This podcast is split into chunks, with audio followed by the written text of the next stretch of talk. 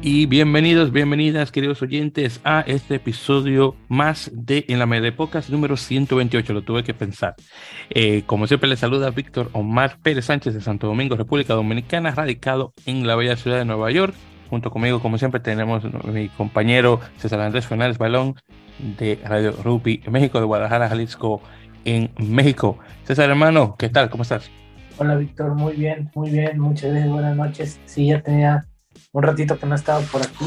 Eh, pero bueno, este, ahí tuvimos eh, eh, capítulos de, las fiestas con entrevistas, sobre todo que, por ahí Víctor este, hizo. Y pues nada, ya estamos aquí de regreso. exactamente, hermano. Sí, para los que todavía no han escuchado los, mis entrevistas con Lucero Viveros y Chicha Santander, ambas del equipo de Rugby de Paraguay, definitivamente se las recomiendo, que estuve eh, junto con el eh, señor Valentín Díez de Bahía Blanca, Argentina, eh, que es un amante de rugby femenino. Y obviamente vamos a venir con más entrevistas ya para las siguientes semanas, así que estén al tanto. Bueno, entonces, sin más preámbulos, vamos a entrar a nuestro episodio regular de la Mele Podcast. Así que brevemente para tocar lo que se viene este fin de semana, que va a ser primeramente la, va a ser la jornada número 9 de la División de Honor Española, que regresa eh, nuevamente eh, a la acción, que se va a estar jugando, de hecho, este próximo domingo 15 eh, de enero, para ser más específicos. Bueno, entre, bueno, mentira, entre el 14 y el 15, para ser más específicos. En todo caso, el sábado 14 vamos a tener el partido de Orticia contra Complutense Cisneros. Luego de ahí vamos a tener los partidos de Pozuelo Rugby Unión contra Guernica, eh, aparejadores de Burgos contra el Silverstone El Salvador. Vamos a tener el Club de Rugby La Vila contra Les Abelles. Eh, luego tenemos a Baza Rugby contra la Zamboyana. Y finalmente tenemos a Valladolid Rugby Asociación Club, que es entre Pinares, contra Real Ciencias en el Zaire. Así que son van a ser los partidos nuevamente para esta, eh, esta semana, para este fin de semana del sábado 14 y domingo 15.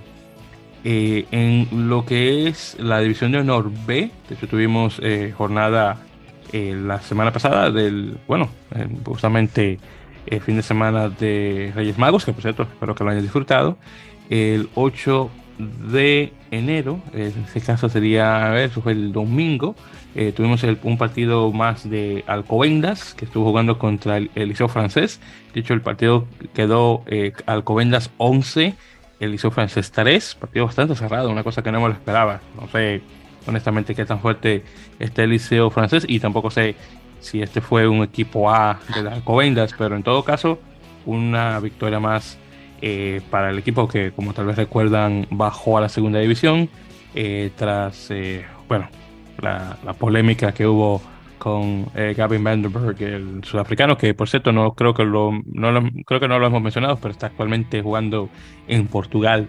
De hecho, ahora no recuerdo específicamente el equipo. Pero en todo caso, el, la Covendas va de 10 partidos ganados eh, y 0 perdidos, entonces va de 10 de 10, con la cantidad máxima de puntos que es 47. Obviamente nada de sorprender. Pero bueno, esa es la división de honor. Ya la semana que viene estaremos conversando sobre los eh, partidos de esta eh, jornada número 9. También para tocar el tema, que por cierto gustó mucho, el de la Liga Mexicana, específicamente de la, eh, Liga de 15. En este caso ya pronto vamos a tener la jornada en la, parte noreste del país, donde solamente tenemos dos equipos, específicamente a Cumillais y a Cuatíes, que van a jugar cuatro jornadas, una detrás de otra el 14, 28 de enero, luego 18 de febrero y 25 de febrero, y luego un repechaje el 11 de marzo entre el primero y el segundo del noreste, que me imagino que son esos dos equipos, porque nada más. Eh, y sí, esta es la, lo más eh, reciente que tenemos en relación eh, al rugby eh, mexicano. Y César, para darte ahí de una vez, Andy, la, la palabra, hermano, sobre la, la, parte noreste del país. dime, ¿cuál es, en, qué estamos con esos dos equipos, los de Cumillas y Cuatíes? normalmente aquí en México, como el país es tan amplio ah, y es caro jugar rugby aquí en México, eh, pues zonas como la del norte, esta del noreste o incluso la del sur, este, eh, tienen muy pocos equipos. Eh, entonces, este, al, como tienen muy pocos equipos, pues normalmente nada más juegan entre dos o, entre tres. ya, ya ha pasado antes y, bueno, con esta zona del noreste es, es, pues es la misma situación, ¿no? Normalmente a veces hay hay más equipos, eh, hemos tenido años donde ha habido hasta cuatro eh, entre equipos, el de, bueno, es que siempre está. Eh, ha habido equipos como Saltillo, como la Universidad Autónoma de Nuevo León. Ah, también hace un par de temporadas estuvo un equipo de Ciudad Juárez, ahí combinado con, con un equipo del Paso, se combinaron para hacer un equipo. Este, ha habido antes otros equipos en Monterrey, no muchos, pero sí uno o dos más. Pero realmente pues de tres o cuatro nunca ha pasado. Es un poco complicado porque pues siempre es jugar entre los mismos, ¿no? Y eh, jugar dos o tres partidos y de ahí sale un clasificado al nacional. Y pues sí es un poco difícil para los equipos porque pues su, su, su margen de su margen de crecimiento de mejora pues es directamente el, torneo nacional, ¿no? Porque pues entre ellos jugando los mismos eh, siempre, pues ya, ya es, este repetitivo y sobre todo que son muy pocos juegos. Eh, pues nada más juegan tres o cuatro veces entre ellos y, y, eso es toda la, fase regional. Eh, pero bueno, sí es un poco complicado a lo mejor lograr más equipos en, en esas zonas. Y ya entrando un poquito en lo que es el, eh, esta temporada, eh, bueno, Coatis es un equipo, la verdad no sé muy bien de dónde, de dónde salió, pero es su segunda temporada. No sé si son jugadores que estaban en Cumillais o, o si son de otro lado o si son de alguna universidad, desconozco bien. Pero es un equipo que apenas tiene su segunda temporada y bueno, está empezando ahora sí que a jugar sus torneos oficiales de, la, de la Federación Mexicana. El año pasado jugó, jugó la temporada nacional, la fase nacional, porque eh, al final Cumillais no, no declinó la, participación porque ellos eran los clasificados al nacional y el lugar pasó a, a, que es pues, pues el segundo lugar de, de los dos equipos. Eh, entonces, este, mm, pues digo, a, lo que siempre hemos visto, bueno, pues favoritos para quedarse con, con, la zona pues sigue siendo Cumillais que durante pues prácticamente siempre ha, sido el, ganador de las zonas del norte, del noroeste. Y pues seguramente van a estar en el nacional. Y bueno, Cuati seguramente va a estar en el nacional de segunda tal vez. Dependiendo ahí cómo esté la repartición de cupos para los turnos nacionales.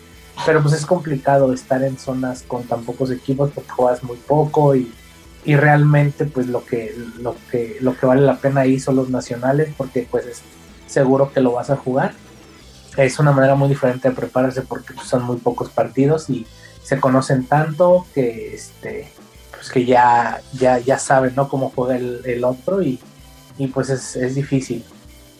Sí sí que te lo creo honestamente que, que tiene que ser difícil.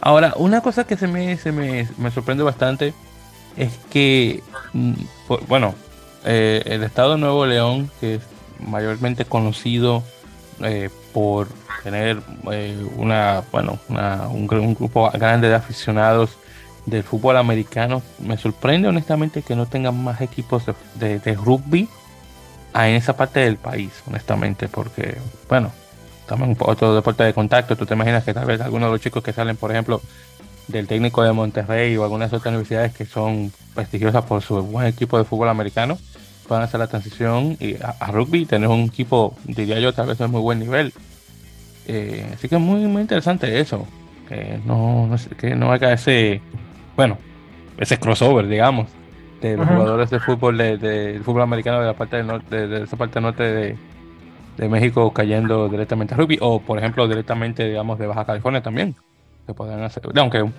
Baja California un poquito está más, un poco más retirado, pero aún así. Pero claro, yo sé que las distancias y eso también no es, no es que ayude mucho. Sí, la verdad, de el, bueno, eso que mencionas de los equipos de fútbol americano, la verdad sí hay mucho o ha habido mucho jugador de fútbol americano que se ha pasado al rugby en equipos, pues, sobre todo digo, comillas, que pues es el equipo que siempre, que siempre ha estado. Eh, e incluso hace, estoy hablando de hace unos nueve años, ocho por ahí, eh, el, el, TEC de Monterrey, el la Universidad del Tecnológico Monterrey, eh, metió un. El Tecnológico Monterrey Monterrey, Campus Monterrey, ya ha tenido antes sus equipos universitarios que han jugado, incluso han ganado torneos universitarios. Este. Eh, ya. Y en el. Te digo, hace alrededor de unos ocho años, si no mal recuerdo, eh, jugaron la liga y ganaron la segunda división. Fueron campeones de segunda división. Este, pero pues uh, yo tengo ya rato que no veo a ese equipo de, del Tecno Monterrey ni en los torneos universitarios. Supongo que ya no está en activo. Entonces, pues muchos de los jugadores que estaban ahí, eh, pues eh, terminaron jugando on Kumiyais, este, porque realmente era su única opción. Entonces, ahorita que este, digo, sí es una, sí son muy, muy fans del fútbol americano, pero no es una ciudad tan grande, o sea, no es, no es este, como la Ciudad de México, por ejemplo, que pues tiene muchísimos millones de personas. Entonces de repente se hace un poquito difícil tener otras opciones, porque pues nada más hay, hay, hay un equipo ya bien establecido, ahora hay dos, y pues realmente no, no hay como digo, no sé cómo está el panorama allá, pero nunca han sido varios como los intentos de crear otro equipo nuevo, ¿no? O sea, ahorita salió este equipo de Coatis, pero si no era una universidad antes, no había otro equipo en Monterrey, sobre todo. Deja tú Nuevo León, en Monterrey, con Monterrey pues es la ciudad más grande, ¿no? De, allá. Entonces, este, eh, sí, a lo mejor eh, con toda esta gente que le gusta el americano allá, este, pues habría, ¿no? Para a lo mejor tener otro equipo que a alguien más interese, pero realmente, eh, pues los, la gente que se llega a interesar, pues realmente va a, esos, a, ese equipo que ya está. Entonces, hay mucha gente que jugó americano que está jugando ahí, que jugó ahí, y pues realmente creo que por eso no, no hay como otro equipo, eh, o no había habido hasta ahorita. Eh, ojalá, ojalá dure, o sea, ojalá ojalá se mantenga. Hace muchos años, también estoy hablando de 10 o más, eh, ya había otro equipo en Monterrey que se llamaba Centauros. Este, eh, lo recuerdo una o dos temporadas nada más, muy poco, y pues no, nunca se volvió a saber nada de ese equipo. Y lo que mencionabas de, de, Baja California, eh, bueno, Baja California es, es un caso muy, muy especial porque eh, tiene tan cerca ahí a la frontera, eh, a San Diego, que eh, a ellos lo que les conviene en cierta forma es, y a ellos en los equipos de Ciudad Juárez, al equipo de Ciudad Juárez, pues es estar jugando a lo mejor con los equipos que están ahí cruzando la frontera, porque es, es, es mucho más barato que estar viajando a todo México a jugar para ellos. Y una cosa como California es que durante, bueno, ahorita todavía, pero durante, durante 3, 4 años antes de la pandemia, Baja California tenía su propia liga, ellos tenían su propio torneo. Eh, había como 4 o 5 equipos en Baja California, equipos de Tijuana, de Ensenada, de Mexicali, de... Eh, creo que había dos en Mexicali, si no mal recuerdo, uno en Tijuana, otro en Ensenada y por ahí había otro que no sé, no sé cuál es, no me acuerdo, pero tenían su propio torneo y jugaban cinco, cinco, cinco equipos y jugaban todos contra todos.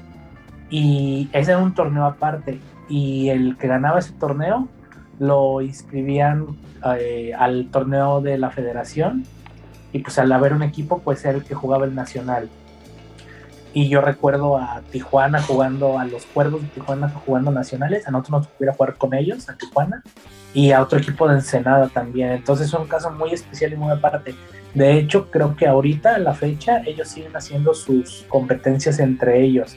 porque pues es muy difícil costear que ellos eh, se muevan a, jugar a cualquier otro lado del país. Pues míralo ahí, muy interesante en, este caso. Y, bueno, igual también los chicos estos de, Ciudad Juárez que tendrían que jugar ahí con los, los, equipos de, Texas. O, del paso, sí, para, ser más específicos.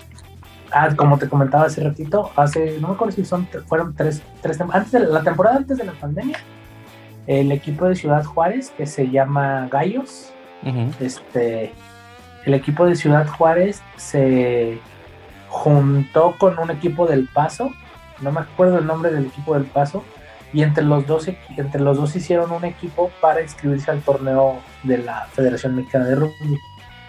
De hecho, Comillais fue jugar con ellos. Eh, y digo, yo nunca, no me tocó jugar contra ellos ni nada, nada más tuvieron una temporada. Eh, y sí, creo que, bueno, no, no, no ganaron ningún partido, pero no, este, o sea, no les fue, o sea, no les fue mal, pues no, no, no, no, no, no se comió 100 puntos, ni mucho menos. Era un equipo que tenía mucha gente, este, de Estados Unidos, pero bueno, gente más grande, gente más pesada. Eh, por ahí hay un partido de, un video de, un partido, del partido contra Comillas, por ahí anda en YouTube. Yo me acuerdo que eh, cuando, cuando se jugó, creo que por ahí vi, vi pedazos del partido y era gente más grande, gente físicamente fuerte, este, eh, gente complicada para, para, que cuando es complicado jugar contra ese tipo de jugadores, que a lo mejor aquí en México no estamos tan acostumbrados a tenerlos.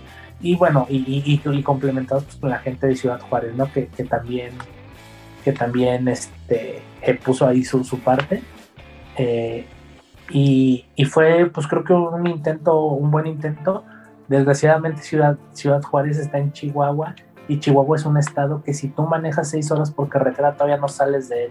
Entonces, eh, la, la, la, la, manera de moverse de ese estado hacia afuera es en avión, porque carretera es, un estado, es el estado más grande de todo México y es demasiado, demasiado complicado poder moverse.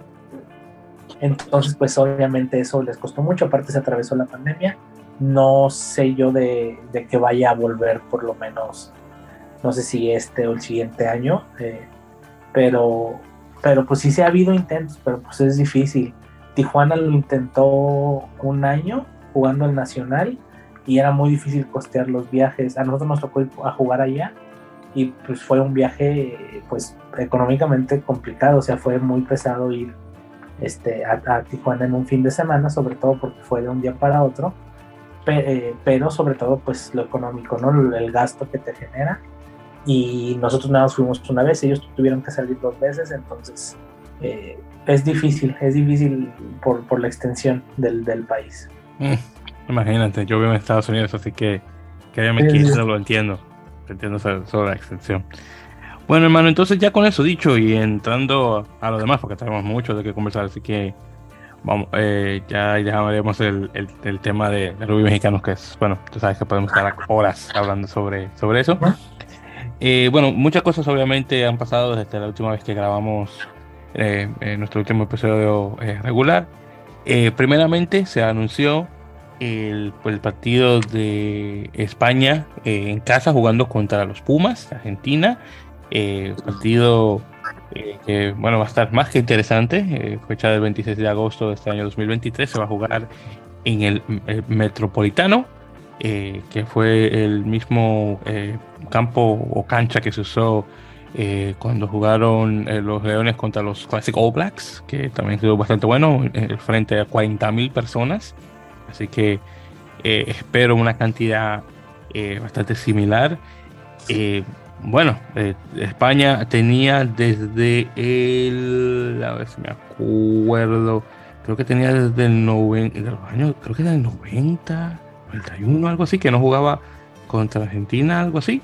Al menos con Argentina número uno, no Argentina 15. Argentina 15 obviamente con, con mucha frecuencia. Eh, pero déjame ver. Sí, la última vez que jugaron fue en el 92. Entonces Argentina había ganado 43-34 en Madrid y luego otra en Buenos Aires que fue 38-10. Y se había quedado eso. Y anteriormente habían jugado en el 87 y el 82 también. Eh, bueno, entonces en este caso, eh, hablando de esto, Andy, dime, sobre el partido este, el de España contra Argentina. Sí, yo, eh, este, te comentar, yo recordé, recordaba que hace, bueno, no hace poco, eh, eh, pero durante la pandemia me acuerdo que vi un video de un partido de, de Argentina, de España visitando Argentina, pero no recordaba, creo que estaba hablando de los 80 finales de los 80s, 90 Debe ser alguno de esos que dices. Sí, hombre, eh, bueno, ya este, muy, interesante el, juego. Qué lástima que sigan siendo juegos. Esos, o sea, esos juegos deberían de, ser para que de preparación de España para el Mundial también, pero bueno, ya no vamos a entrar en ese tema que lo hemos platicado un montón de veces. Eh, pero qué lástima, qué lástima, qué lástima que, lo que pasó. Eh, sí, es un juego que, bueno, para los Pumas es preparación completa para el Mundial probablemente a lo mejor eso también provoca que va o va a provocar que no, a lo mejor no sea un equipo, no sé, el equipo que va a debutar en el mundial, sino sea una combinación ahí de gente que, que va a estar en la banca o que no va, o que no es, no es los titulares, por decirlo así. Va a ser una combinación de ambos porque tienen muy cerca el debut del mundial después de ese partido. Entonces, eh, eh, va a ser como para pulir para pulir eh, cosas y bueno, para definir, ¿no? Y para también pues no arriesgar jugadores. España pues por el contrario, como no va a estar en el Mundial, eh, pues España sí puede ir un poquito más a fondo con, con ese partido.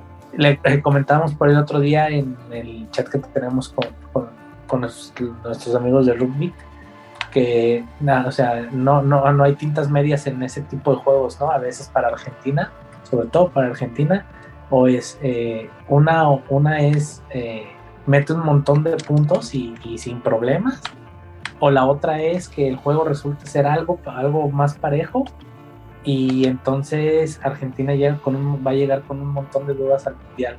O sea, no hay tintas medias, es una u otra. Entonces, este, eh, creo que sí va a ser. O Argentina mete 50 puntos, o la otra es que el partido sea parejo y entonces eh, ya no estén tan convencidos, ¿no? De cómo van a llegar.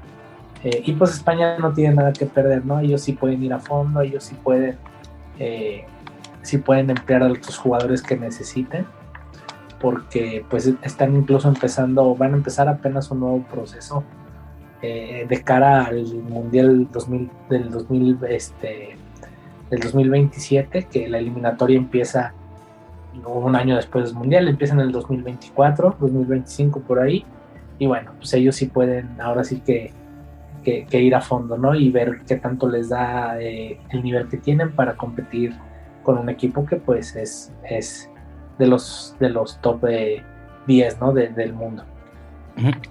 Entonces este partido, por cierto, lo está haciendo nuevamente eh, de Kiwi House, que es el grupo este eh, neozelandés. Le han puesto eh, el, nombre de marca ha sido The Match o el torneo o el partido, no sé por qué no lo, ponen en inglés o lo he puesto en español, pero bueno, en todo caso. Y, y sí, eh, eh, como habíamos conversado con los chicos de Rockbeat a través de nuestro chat privado, sí, yo, yo sí creo que para, para Argentina esto obviamente es un partido de, preparación, dependiendo del, equipo que salga al, al campo que me imagino que aunque sea un segundo, un tercer equipo Puma o digamos o Pumas, un Pumas 15 por decirlo así, yo creo que le van a dar muy buena pelea a los Leones que obviamente no se están jugando realmente mucho, más que el honor y obviamente jugando en casa, así que ellos van a venir con todo a comparación de los Pumas, que claro, a los 14 días después van a tener su primer partido en la Copa Mundial contra, Inglaterra justamente. Eh, va a ser obviamente bastante interesante ver que cuál Argentina llega eh, a, este, a este partido. por cierto, un partido diría yo que es algo que el rugby internacional en sí necesita, eh, bueno, a, gritos, honestamente, porque primeramente, eh, no solamente ese es el primer partido que tiene España contra un equipo de, de nivel 1 desde el 2001, también es un partido contra dos equipos no angloparlantes. Entonces ahí eh, fácilmente tú puedes poner eh, cualquier árbitro de habla hispana y ahí hace el, arbitraje en español completamente, sin ningún problema. Y encima de eso, por, y, de tercera, también es un mercado nuevo, en una ciudad eh, de renombre que, sería, que es Madrid, claro está. así que honestamente, este tipo de, partidos con equipos que no se ven mucho las caras es, buenísimo para rugby, porque, oh, perfecto. Me encanta ver, por ejemplo, Francia-Inglaterra, pero wow, hasta cierto punto te cansas. En, un, en el calendario internacional, eh, incluyendo los partidos con el Seis Naciones, e, esos dos equipos pueden verse las caras dos, bueno, dos veces obviamente en Seis Naciones y tal vez una vez más en la ventana de julio o noviembre. Entonces la cosa se hace muy aburrida, honestamente. Entonces, eh, eso también. Eh, sí, hermano, eh, dime. Sí, algo también así te iba a comentar primero rápido sobre lo que dijiste que pues tienen muy, muy cerca, ¿no? El juego de apertura del, su primer juego del mundial está muy pegado a este partido, son 15 días. una, digo, probablemente a lo mejor va a ser un segundo, segundo equipo el que va a salir a jugar contra, contra España. Eh, también, bueno, son de esos partidos que hay que tener mucho cuidado porque una lesión o algo probablemente sí, sí te eh, deje fuera de uno o dos partidos del Mundial importantes. Ya en el 2007, antes de del Mundial del 2007, sí, de Francia 2007, Argentina jugó con Bélgica 15, un partido rarísimo de esos este, que, que nada más se ven antes de los mundiales jugó un partido en Bruselas contra Bélgica 15 y si no me equivoco en ese partido se lesionó Gonzalo Longo, que era el octavo titular de los Pumas y no jugó hasta el partido de contra Escocia en octavos, en cuartos de final. Entonces eh, esa lesión le costó, eh, no, no es cierto, mentira, regresó antes. Si no me equivoco regresó para el juego contra Irlanda, pero esa lesión le costó estar casi fuera toda la primera ronda.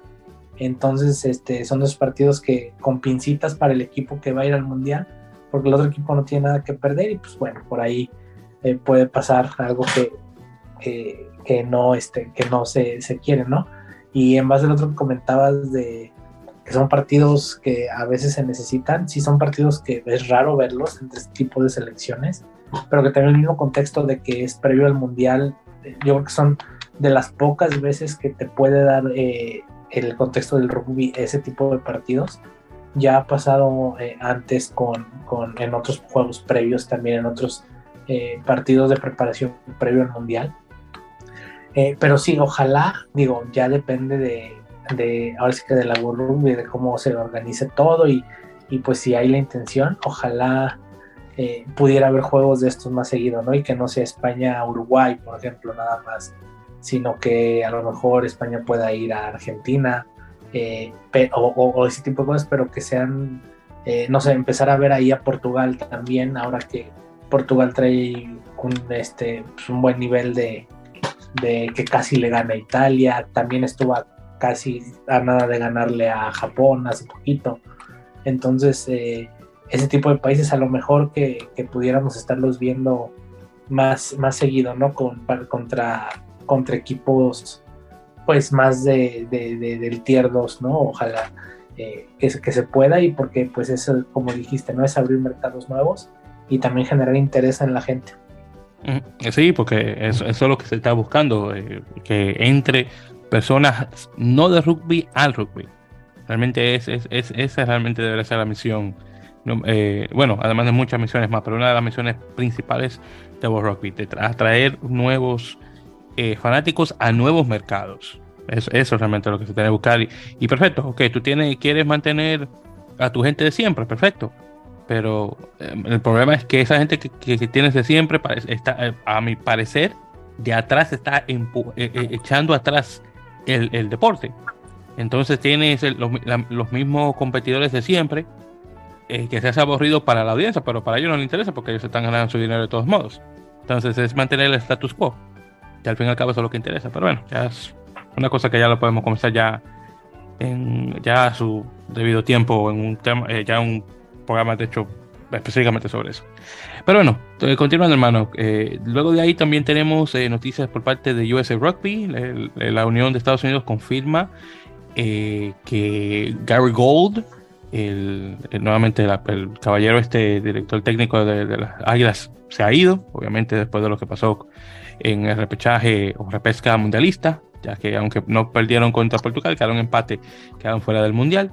así que él quedó fuera. Otro también que quedó fuera fue el director técnico del equipo de 15 de Estados Unidos femenino, que es Rob Kane, así que ambos se han ido y en su lugar han entrado dos directores técnicos eh, interinos. Tenemos primero a Scott Lawrence para, eh, del equipo, eh, para el equipo masculino. Scott Lawrence, un ex internacional estadounidense con una larga trayectoria dentro del rugby nacional. tal vez lo recuerdan como antiguo director técnico de Rugby ATL, equipo de Atlanta de Major League Rugby. Y para el equipo femenino tenemos un caballero de nombre Richard Ashfield, un, un caballero irlandés que tiene mucho tiempo siendo asistente eh, de, bueno, de Rob Kane cuando estaba en su cargo de director técnico de la selección femenil de, 15.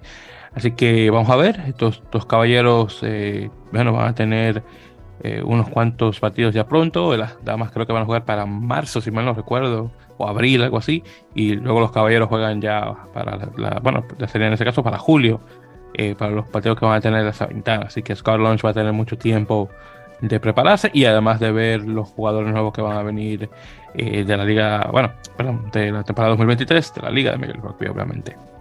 También tenemos eh, noticias eh, en, el rugby femenino estadounidense. Christine Summer, jugadora de la selección de 15, mayoritariamente una tercera línea, confirmó su retiro completo de rugby a, a, los 32 años. Jugadora que no solamente estaba en el 15, pero también en el 7. duró varios años jugando en Harlequins femenil, en la liga inglesa y bueno, también terminó eh, su carrera en este pasado mundial eh, femenil que se jugó en Nueva Zelanda. Eh, según ella menciona, está buscando una posición dentro de USA Rugby para el crecimiento del rugby femenino. Así que vamos a ver qué tal y deseando la mejor suerte a, a, Christine Summer. luego hablando un poquito desde Rugby a 7, eh, se confirma que Pablo Feijó, el, ex jugador de la selección de 7, que luego pasó a ser director técnico, eh, ha, oficialmente se ha retirado oficialmente de rugby en general y entrando, eh, tomando su cargo de, nombramiento, tienen a Paco Hernández y Alberto Socias, ambos, oh, exactamente, ambos jugadores también del equipo de 7, que van a tomar las riendas eh, de, la, de, la, selección, que últimamente ha estado bastante buena. Eh, también, hablando de Rugby 7 y también regresando al tema de Estados Unidos, el equipo eh, B, en este caso USA Falcons, en su modalidad de Rugby 7, ha confirmado un, un plantel de 13 jugadores que van a ir a un torneo que ni siquiera lo conocía, se llama Coral Coast Sevens, un torneo que se juega en Fiji, específicamente en el pueblito de Sigatoka, no sé si un pueblo o una ciudad, honestamente primera vez que lo escucho.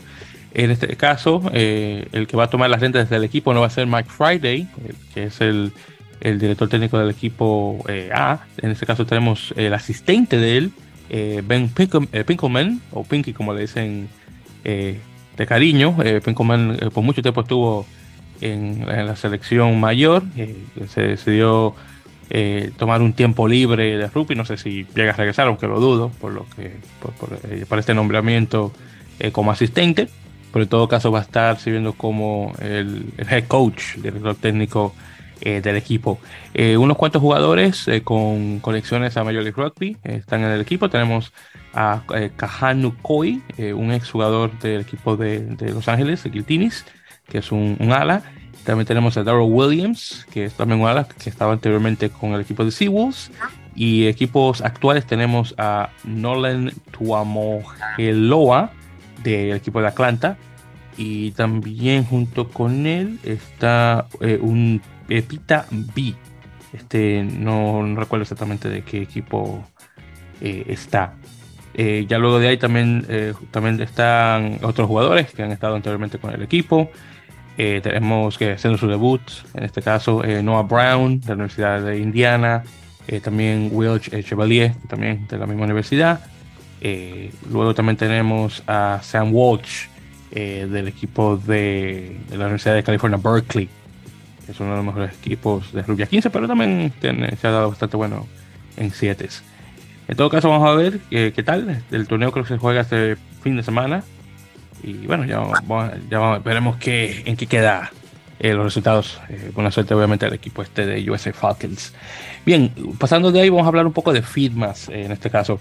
tercera línea argentino Pedro Rubiolo oficialmente firmó un contrato de dos años y medio con Newcastle Falcons, así que Falcons tiene un argentino más, uniéndose a este, este Matías Carreras y Matías, eh, bueno, Matías Orlando, sí, sí, los dos son Matías, sí, Carreras y Orlando, y Rubio ya un tercero en el equipo de, de Newcastle Falcons, que por cierto, no sé si supiste, Andy, pero Falcons tuvo muy buen partido este fin de semana contra Leicester Tigers, que de hecho le ganó, creo que por 42 o 43 a 24, una cosa bastante rara, porque Leicester obviamente viene de, ser campeón de la liga, y tú sabes que Newcastle no es, no es de los mejorcitos de la liga inglesa.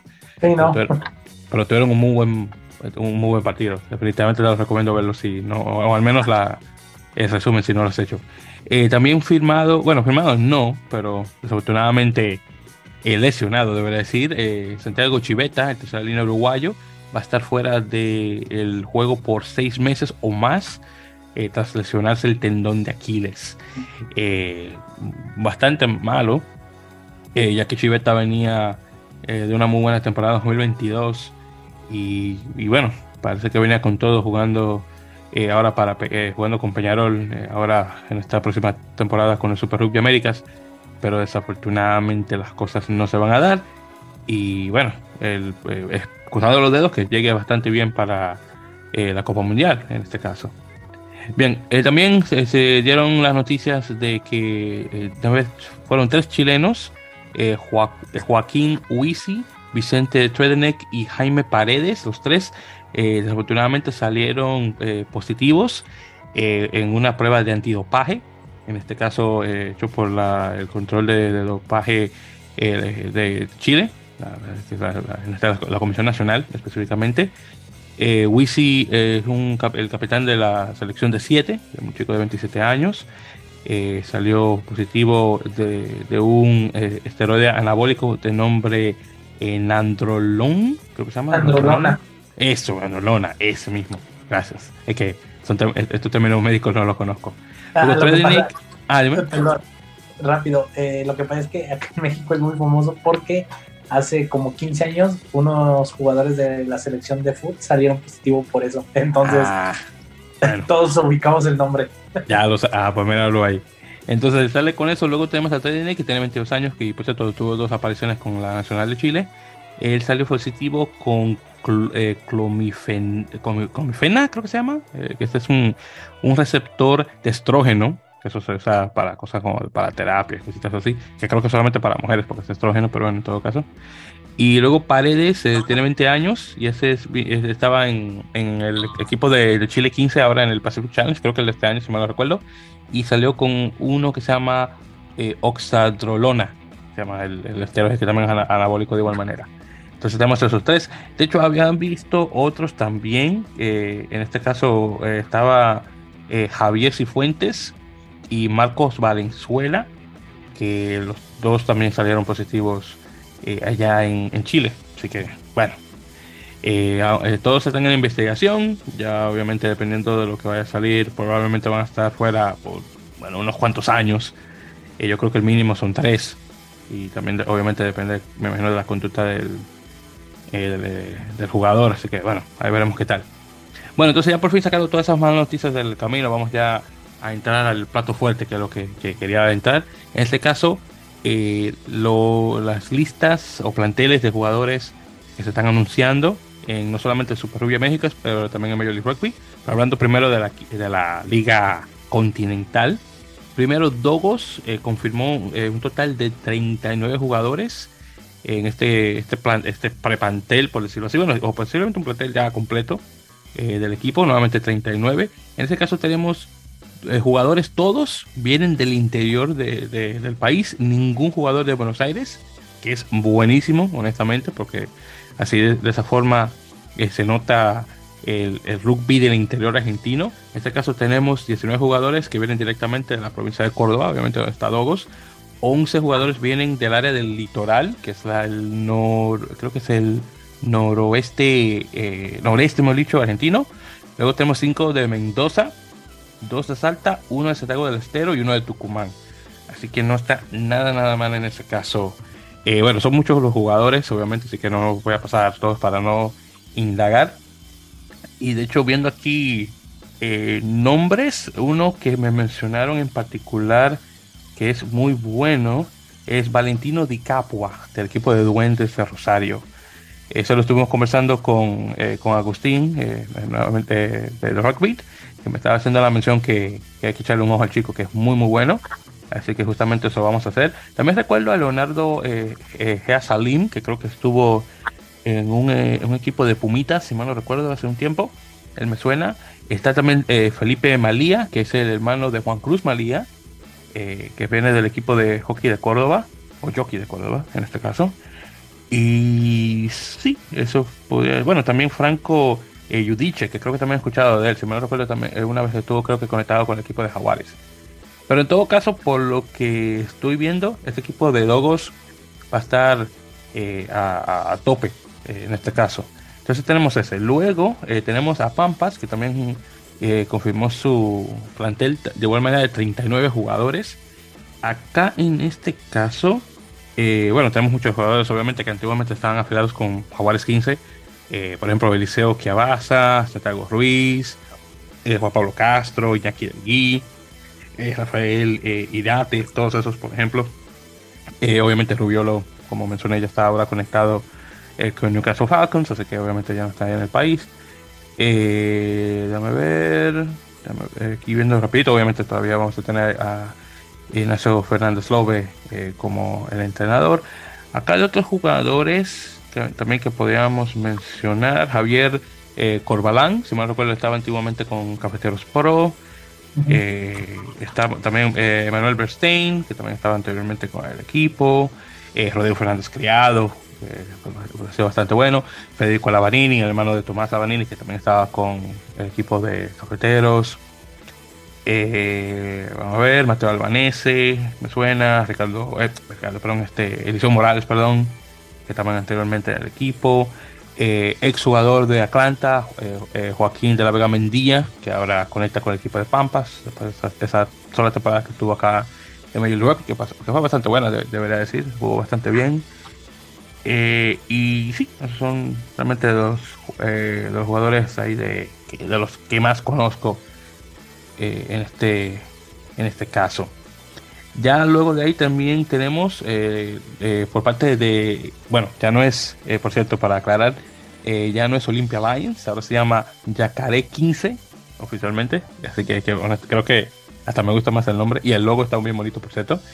confirmaron su plantel de 44 jugadores, no sé, que no sé si es un plantel pre, temporada o, el que va a ser el, el oficial. Pero en todo caso, de esos 44 jugadores, 30 son de Paraguay o están o pueden o son elegibles para jugar para Paraguay, lo cual no está nada mal. De esos 21 eh, son argentinos y de esos 21, 7 de los argentinos pueden jugar para Paraguay. Así que honestamente no está nada mal. Vamos a ver cuántos de ellos de hecho van a poner, que son paraguayos de verdad, van a poner directamente eh, en el campo. Ahora, viendo directamente, haciendo mención de algunos de los eh, jugadores. Eh, Lucas Noguera Paz, el argentino, está ahora afiliado con el equipo, 43 apariciones con los, con los Pumas durante el tiempo que estuvo con Daniel Orcade, eh, uno de los favoritos de él. También tenemos a Tomás Acosta Pimentel, que es un argentino centro, bueno, un Pumita realmente. también tenemos a Ignacio Inchauspe, que también estaba con el equipo de, de Olimpia, que regresa también a jugar. Eh, Felipe Puertas eh, estuvo con, eh, con el equipo de Cafeteros Pro, uno de los argentinos también. Y sí, en este caso. Ya luego de otros jugadores acá que podría mencionar. déjame ver. Tenemos a. bueno, después de todos los que son argentinos que pueden jugar.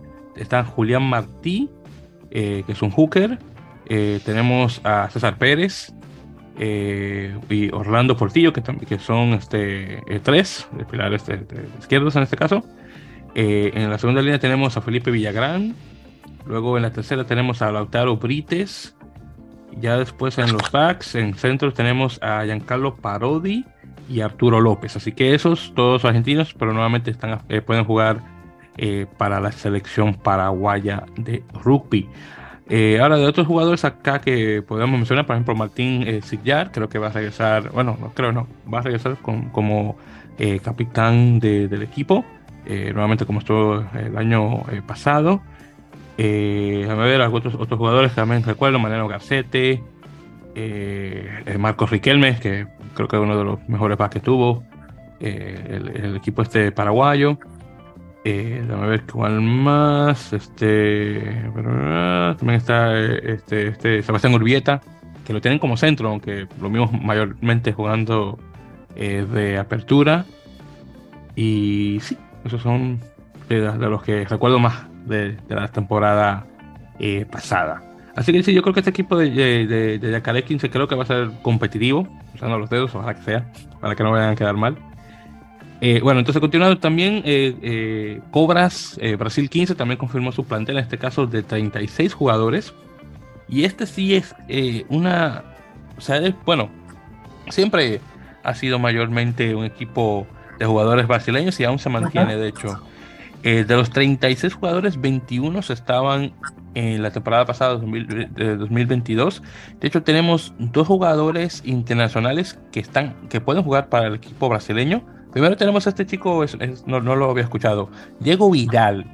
Él es eh, hispano-brasileño, es decir, es español de descendencia brasileña. Eh, estuvo jugando en el, equipo de León y en El Salvador. También tuvo un tiempo jugando en el equipo de Torinese de la, de la, de la Serie A italiana, que, es el, que viene siendo la segunda división italiana. Y viene directamente del equipo de Balinagen, creo que se pronuncia, Balinagen, no recuerdo cómo se pronuncia bien, eh, en Irlanda. Y también estaba jugando con Cork Constitution, que son los equipos de la liga local irlandesa. Y nuevamente él puede, estar, eh, eh, puede jugar para el equipo. También está otro que este también me sorprendió, bueno, vamos a decir me sorprendió, a ver si encuentro el nombre de él, eh, Ben Donald. Entonces, él es, eh, por lo que estuve leyendo, el chico es neozelandés, pero ha, jugado tanto, ha, estado tanto tiempo jugando en Brasil que por tiempo acumulado de, de niño jugando, estando en Brasil, es elegible para las cobras. Así que nuevamente Ben Donald, nuevamente se llama chico y sí, nuevamente es eh, neozelandés. Eh, viene del equipo de Mount Mount Ganui, creo que se pronuncia así, Mount Ganui, que creo que son los equipos que juegan en, el Harlem, que el Harlem Championship, que, es el, la segunda y bueno, técnicamente la tercera, porque la primera obviamente es el Super Rugby, la tercera división de, de rugby neozelandés. Ahora, de los jugadores que están acá, el que sí. Ah, no, mentira, sí está acá, pero no. Iba a decir que no estaba. Andrea Aruda, que es mi favorito de los. Ah, sí. sí. yo iba a decir, oye, Aruda no está aquí. Hasta como que me iba, como que me iba a doler, pero no, aquí lo veo. Mentira, no. De los, bueno, además de él, de los otros jugadores acá que, recuerdo, eh, Brandon Alves, Alexandre Alves, obvio, eh, Andy William, eh, a ver, eh, Joel Ramírez, eh, Paganini, Gabriel Paganini, que, que, los tienen de capitán. Que, que, yo digo que Paganini es el Lavanini de Brasil, porque el tipo se le pega a las, tarjetas como loco. Es un imán que hay tarjetas del tipo, hay que admitir. Pero bueno, sí, lo tiene de capitán. Eh, Clever Díaz, eh, que muy bueno. Luego en los packs, eh, Felipe González, González, está Douglas Rauf, que es el, este que es el, el franco el franco brasileño. Eh, luego tenemos a Lucas Pago, que qué bueno que regresa. como que no lo había visto el chico, pero qué bueno que regresa. También está Lucas Tranques, que, que también regresa y, viene de apertura, según lo que estoy leyendo acá. Eh, Robert Tenorio, eh, Víctor Silva. Luego en, el alas tenemos a Daniel Lima, recuerdo, Ariel Rodríguez. Y luego en el fullbacks, Robson Moraes. Eh, y bueno, también, bueno, también está este, el, el, Guillermo eh, Coqueto, que también lo recuerdo del año pasado. Pero bueno, en todo caso, eh, un plantel bien dominado por los brasileños. Ahora de los argentinos, que solamente tienen cuatro, tienen a Bautista Vidal, que es un, un pilar izquierdo. Tienen a Lucho Anconetani, que es un segunda línea, que viene del equipo de Duendes en Rosario. Uh, después también está Facundo eh, Vidalba, ¿sí, Vidalba eh, que es un, medio scrum que viene de Córdoba Athletic. Y finalmente está Nicolás Cantaruti, que viene del equipo de Tala también de, Córdoba. Eh, y sí, solamente cuatro argentinos, lo cual no está nada mal. Honestamente, esperábamos más, como el año pasado, pero no. Eh, definitivamente están yendo más más a lo, a lo nacional eh, por parte del equipo de Córdoba, lo cual es bastante bueno. Ahora, el otro también que se confirmó de los planteles, American Raptors, César. 46 jugadores han confirmado para el equipo y un equipo muy, muy, muy, muy interesante. Entonces, los internacionales, primeramente tienen seis, eh, bueno, ya no, no, lo podemos decir American Raptors, eh, al menos en ese sentido, ya no son crossovers para nada. En todo caso, confirmaron seis jugadores eh, sudamericanos. están lo que ya habíamos conversado en el episodio anterior, cuando estuve con, con Felipe, que era Martín Landajo y Ramiro Moyano, de que esos están. También está eh, Diego Maño, el, uruguayo que regresa a, Norteamérica después del tiempo que estuvo en el equipo de Houston. Eh, entonces, junto con ellos tres, tenemos al pilar chileno Sebastián Otero, tenemos a Juan Echevarría, el, otro uruguayo, ah, y, también tenemos a Diego Fortuny, que estaba con el equipo de Houston, el argentino. Así que tres argentinos, dos uruguayos y un chileno. Así que nada mal esa mezcla. Entonces, seis. Luego de ahí tenemos 10 jugadores que hacen el cambio de Major League Rugby a jugar con el equipo este de American Raptors en, en, Super Rugby Américas. Entonces tenemos a Peyton Telea, eh, Ronan Murphy, eh, Christian Oxberg, que es uno de mis favoritos, que esos, esos tres estaban con el equipo de, anteriormente de Austin. Eh, tenemos Fortuny, obviamente, que estaba con Houston, y también está Will Crawford. Tenemos a Patrick Madden y Dominic y Joan Vinco, que estaban con San Diego. Eh, tenemos a Ryan James, que es el, el chico este, el samoano afroamericano de, de, Los Ángeles, de Guiltinis, que es muy bueno. Eh, tenemos a Sean Clark, que originalmente estaba de todos modos con el Colorado Exos y estuvo un tiempo jugando con Dallas. Y finalmente tenemos a Siaki eh, Bikilani, el chico este, que creo que es el, creo que es tongano canadiense, que estuvo con el equipo de Toronto. Ese último me sorprendió bastante porque pensaba que se iba a mantener ahí en, en Canadá, pero no, decidió pasarse acá a, Estados Unidos. Entonces, entonces todos esos nuevamente hacen el cambio de Major Rugby a jugar al Super Rugby eh, Américas. Ahora, también obviamente Chavarría estaba con el equipo eh, de, ah, yo creo que estaba con Houston anteriormente, pero también está, Baño obviamente también estaba con Houston, pero también estaba eh, Max Daisy, Ethan McVeigh, Waxo Fikilitonga y Sam Smith. Todos esos estaban anteriormente con Major Rugby, aunque salieron y luego regresaron ahora, pero están ahora con el equipo este de, American Raptors. Eh, pero sí, un, eh, un equipo que, bueno, se mantiene, mantiene esa esencia de, de, de, los Colorado Exos, porque tenemos muchos jugadores que aún se mantienen. Por ejemplo, de Pilar está el, el Leonard Sagapolutele, que ha estado ahí ya casi como desde el principio con el equipo. Eh, Tres Malls, este es un hooker. Eh, Sean Clark ya lo mencioné, pero también, también comenzó ahí con el equipo. Eh, está eh, Adagio Lopetti, que también estaba con el equipo eh, de segunda línea. En la tercera, de los que recuerdo, Daquan Payton, ¿sí? que estaba un tiempo ahí. ya en los backs, déjame ver, Line Latu, que tuvo un tiempo jugando, que tiene mucho tiempo jugando aquí con el equipo este de, Colorado. En los centros, bueno, Simon Smith, que comenzó con el equipo de, de Colorado Exos. luego en, el wing, eh, Sheridan, y sí, y esos son los, los únicos que recuerdo. Me hubieran contado, obviamente, que, que Jalen Robinson se hubiera quedado con el equipo, pero según escuché, había firmado con el equipo de, de, la XFL, la, otra liga de fútbol americano. Y también el, el chico, eh, bueno, el americano, el, el Tenela Tupo de Estados Unidos, que supuestamente también firmó con un equipo de fútbol americano. Nosotros eran mis favoritos de Exos, pero bueno, desafortunadamente no van a jugar Ruby profesional como yo me lo esperaba. Pero bueno, en ese caso, Andy, pasándote la, la voz, hermano, hablamos un poquito sobre estos planteles y en particular, obviamente, el de American Raptors. Eh, digo, eh, antes del, el de, eh, del American Raptors, porque es el que más sigo, por decirlo así. lo de los paraguayos, que ya lo habíamos comentado la temporada pasada, que pues a lo mejor eh, eh, la idea era de a poco ir incorporando más paraguayos ¿no? al, al, club, al equipo, a la franquicia. cosa que bueno, ya para este año pues aumentó muchísimo el número de paraguayos en, en, el equipo. Ojalá puedan la mayoría jugar y que sean, obviamente bueno, los argentinos pues es como la base, ¿no? Pero que, que sean los, los paraguayos los que complementen y que haya jugadores que se puedan posicionar como importantes en el equipo y, y que, y que de a poco vayan agarrando, tomando más experiencia, ¿no? más profesionalismo. Eh, y en cuanto a los Raptors, pues sí, eh, como bien dijiste, un equipo, o bueno, eh, un equipo que en sus inicios era otra, era el Colorado Exos y que seguíamos mucho desde, desde que empezó, ahora sí que desde, desde sus primeros, desde que se anunció el proyecto, eso, pues por aquí andábamos platicando de, de ese equipo.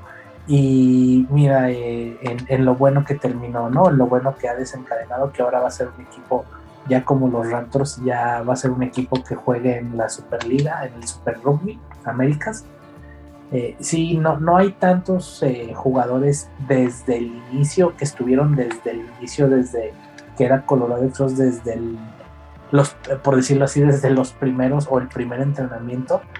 No, ahorita los que se me vienen a la cabeza que estuvieron desde el día 1-0 es este Tyrius Miles creo que estaba desde el principio y Sean Clark también estaba desde el principio. De, hecho, eh, Sean Clark hizo trade en el primer juego de los Colorado Sox contra, no me acuerdo contra quién jugaron, pero, pero él anotó gol ahí, anotó gol, perdón. Eh, fue el equipo de, de, eh, New Orleans Rugby Football Club. Ah, sí, sí, sí, porque sí, más o menos, un equipo de verde. Y este, y Trius Miles, que también está al inicio, pero él empezó, si no me equivoco, como octavo, y luego lo fueron transformando a, cuando se fue Gillian Robinson, eh, lo, pasaron a, jugar de, dos, de hooker, entonces, eh, digo, eh, si era un poco a lo mejor pensando en este nivel, ¿no? Que a lo mejor muchos jugadores que, que, habían estado en el proyecto inicial que llegaran porque pues a lo mejor van, van a jugar un nivel contra jugadores que a lo mejor toda la vida han jugado rugby y ellos pues a lo mejor tenían dos o tres años a un nivel mucho menor que es el que van a jugar, porque bueno, no jugaban partidos para nada al, nivel que los, que los van a jugar ahorita.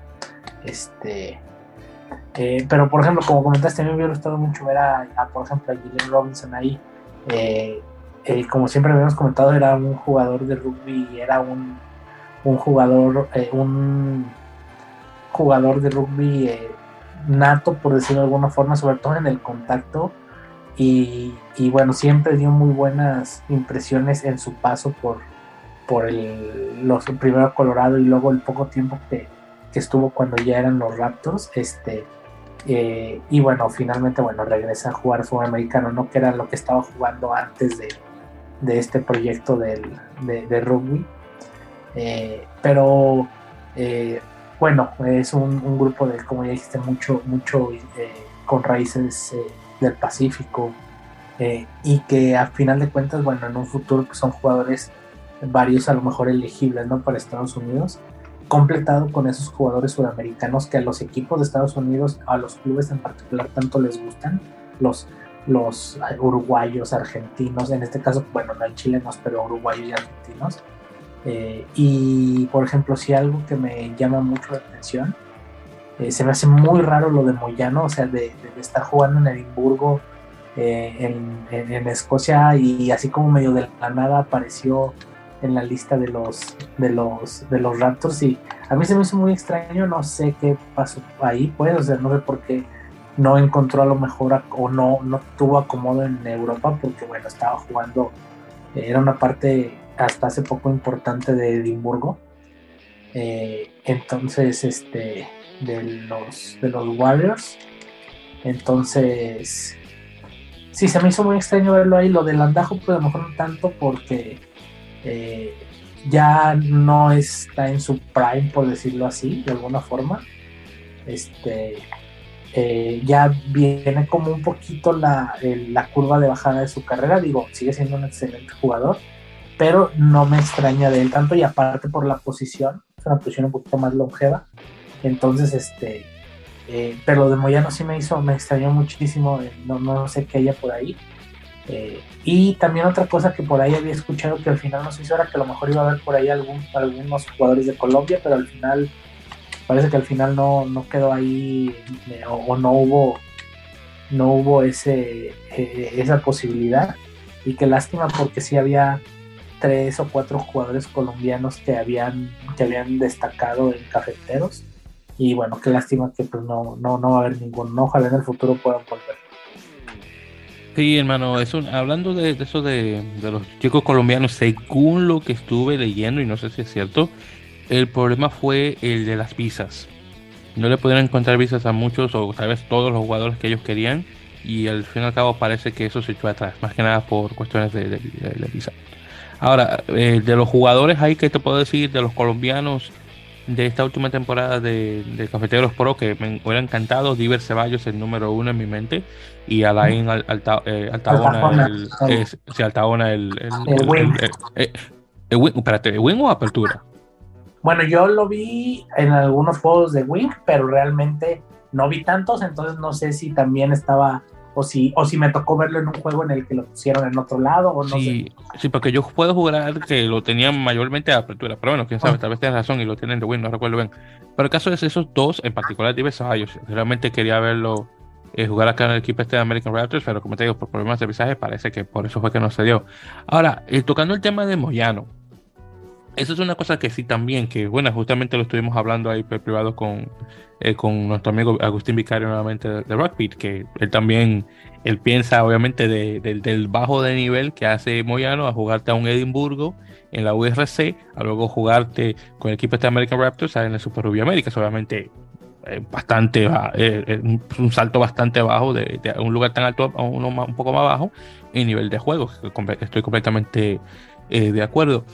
Eh, ahora, la razón del por qué, diría yo, es que tal vez Moyano no está encontrando mucho, mucho tiempo eh, para jugar. Obviamente tú sabes que en la URC eh, le dan más cabida a los jugadores del país para que te jueguen en esa posición en particular.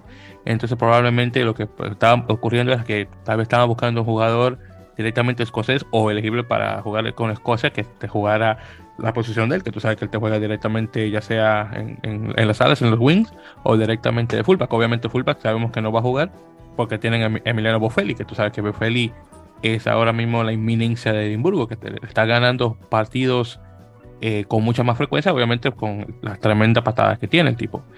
Entonces digo yo que tal vez puede ser, posiblemente sea, eh, sea eso. Y obviamente en el caso de, como mencionaste, de Martín Landajo, ya obviamente está llegando, sí, ya obviamente ya no está en su, en su, en su cúspide de, edad, obviamente, o de juego, obviamente, porque ya está un jugador bastante longevo. Eh, y jugar obviamente en, un American Raptors, un jugador de ese nivel, definitivamente, tú te imaginarías que le inyecta mucho a jugadores que, bueno, que tienen menos de 5 años jugando. Eh, en este caso, y yo creo que sí, definitivamente Martín eh, le haría bastante bien a este tipo eh, de equipo. Pero bueno, vamos a ver cómo se da la cosa. Yo obviamente tengo, cruzo los dedos que American Raptors tenga una muy buena eh, cabida en este torneo. Que por cierto, hablando de, eso, se confirmaron que los partidos que van a tener en Norteamérica son los únicos que se van, a, se van a transmitir a través de la plataforma directamente de American Raptors. Entonces lo van a pasar por, por streaming, por live stream. parece que los partidos en Sudamérica no los van a pasar lo cual me, encuentro eso ridículo, no sé cómo, pero bueno. Porque digo, es que no sé si tengan que ver con una cosa de derechos, pero bueno, sabemos que los derechos los supongo que los va a tener ESPN, entonces mediante estar, entonces a lo mejor supongo que tienen que ver con algo de eso. Sí, exacto, entonces tú te imaginas que ESPN aquí en Estados Unidos podría tener esos, eh, esos eh, derechos que, quién sabe, pues, bueno, pueden que lleguen a, salir en las siguientes semanas. Lo dudo, porque queda muy poquito tiempo, pero bueno, uno nunca sabe, pero eh, ¿qué puedo decirte? Eh, también otra cosa, eh, Pampas eh, anunció que va a jugar sus partidos en la Catedral, que es el, estadio donde juega, bueno, la cancha, hemos dicho, donde juega el, San Isidro. bueno, Club Atlético San Isidro, casi para no confundir con el San Isidro Club, tengo que hacer esta mención. en ese caso, entonces van a jugar directamente ahí. Eh, y todos van a estar jugando en, eh, en, la cancha de Tala, específicamente en esos, en esos dos lugares. Eh, por cierto, aunque Peñarol todavía no ha confirmado su plantel así completo como lo hicieron estos otros equipos, eh, confirman que Juan Zucarino, que estuvo con Segnam, el, joven apertura, va a jugar con el equipo de Peñarol. Y dos nuevos se van a incorporar, que son Ignacio Dotti, segunda línea, que tuvo muchísimo tiempo jugando en Nola Gol. Y tenemos a Gastón Mieres, eh, que el Tano tuvo muchísimo tiempo jugando en el equipo de Toronto Arrows. Esos dos se van a unir al equipo este de Peñarol. Obviamente también se confirmó el calendario eh, de, Super Rugby Américas. En este caso eh, vamos a tener a American Raptors específicamente jugando las primeras semanas, las primeras seis creo que son las primeras seis jornadas. Déjame confirmar. bueno, sí, las primeras seis jornadas hasta la jornada 7.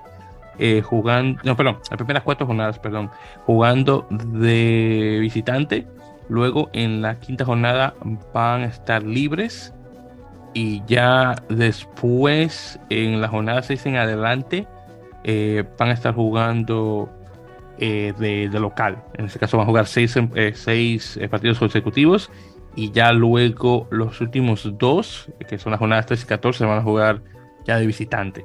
Entonces específicamente de esa forma. de igual manera también se confirmó el equipo de arbitraje del torneo, que por cierto no está nada mal, tienen un, buen grupo de personas. Eh, tienen mayormente argentinos en este caso, eh, que son 1, 2, 3, 4, 5, 6, 7, 8, 9, 10, 11, 12, 13, 14, 15, 16, 16 argentinos en este caso. El nombre más importante acá diría yo que sería de Dimension Schneider, que tiene muchísimo tiempo eh, arbitrando. por parte de Brasil van a tener 5 en este caso. Chile va a tener a 4, Colombia va a tener a 3, lo cual es muy bueno, probablemente tal vez eh, de, este árbitro asistente. Paraguay va a tener 3 también y Uruguay va a tener 4 en este caso. Eh, desafortunadamente Estados Unidos no va a dar ninguno, pero al menos, bueno, Colombia toma su espacio, al menos en este caso, aunque lo que sea en relación a cosas de arbitraje. Bien, eh, en este caso, ¿hay algún comentario más, hermano? Pues digo, nada más eh, un poquito para complementar eh, lo del andajo. Digo, también creo que tiene que ver con que el 9 es una posición que en algunos casos es un poquito longeva, sobre todo por la parte del manejo del partido. Ya hemos tenido antes casos de aperturas que han jugado hasta, hasta, hasta pues digo, entrada edad deportiva, como este Wigglesworth, el, el inglés, o como Peter Stringer, como también, bueno, Pichot no se retiró tan, tan grande, pero, pero sí era de los hombres de experiencia, sobre todo en el, pues en el Mundial del 2007. Este, entonces es una posición que por lo que implica, eh, a veces llega a tener jugadores, jugadores ya más, más allá de su prime de, de, de, ¿cómo se llama? Más allá de su prime de, de rendimiento. Entonces, este, eh, pues básicamente creo que también eso es un un poquito en que vaya a estar ahí. Y pues eh, en base a todo lo demás, eh, pues yo digo, tengo mucha expectativa. sobre todo, digo, no cambia mucho el sentido de que los argentinos siguen los favoritos, siguen siendo los favoritos tal vez. igual es Elam, que es de los que creo que son los proyectos pues, más serios, más, más eh, establecidos junto con Peñarol. Ver a los, yaca, ver, a, ver a los yacarés con muchos jugadores paraguayos y, eh, y, Brasil también, que bueno, son dos equipos que están eh, en busca de tal vez de el próximo ciclo mundialista poder a lo mejor pelear un poquito más, ¿no? La eliminatoria como pues, lo hizo Chile este, en este ciclo. Eh, a lo mejor eh, Paraguay y Brasil estar ahí en, eh, metidos, ¿no? Peleando un repechaje, por ejemplo. Algo que también yo pensaba que a lo mejor Colombia podría estar, pero ahora pues no sé qué, va a pasar con esto de que no tienen franquicia. bueno, hay que ver el proyecto que tienen, su, su proyecto y su plan a largo plazo. Vamos a ver cómo les afecta todo, todo esto. Este.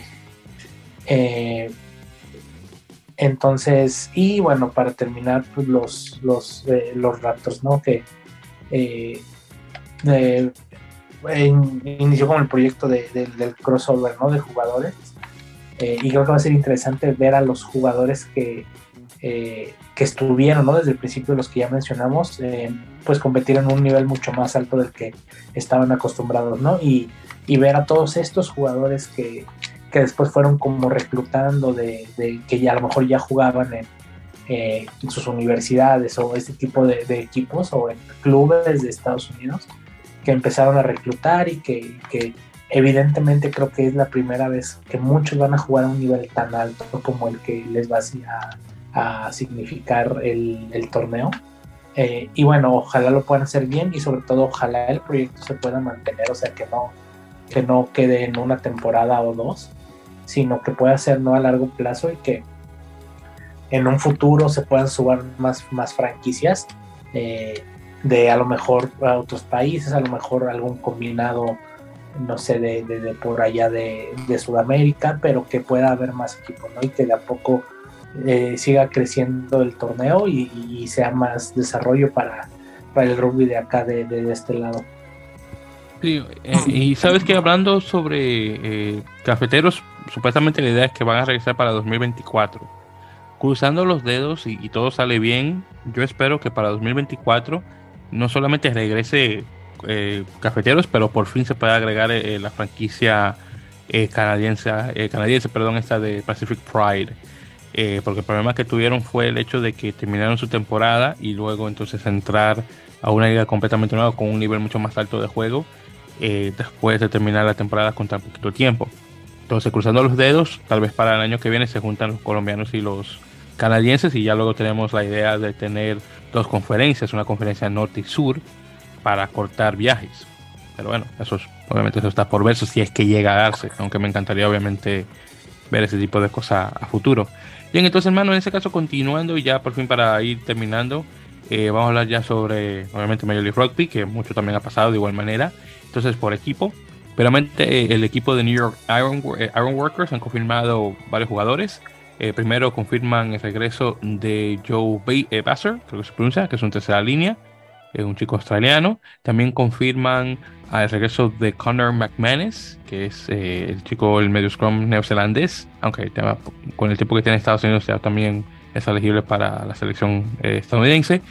También confirman uno de mis favoritos, que también por cierto vino del equipo de Colorado Exos, Caleb Geiger, que creo que de, todos los jugadores esos de esa primera, eh, de ese primer grupo, fuera de Sean Clark, definitivamente eh, Caleb eh, Geiger ha sido el, mejor, diría yo, de los que todavía están jugando.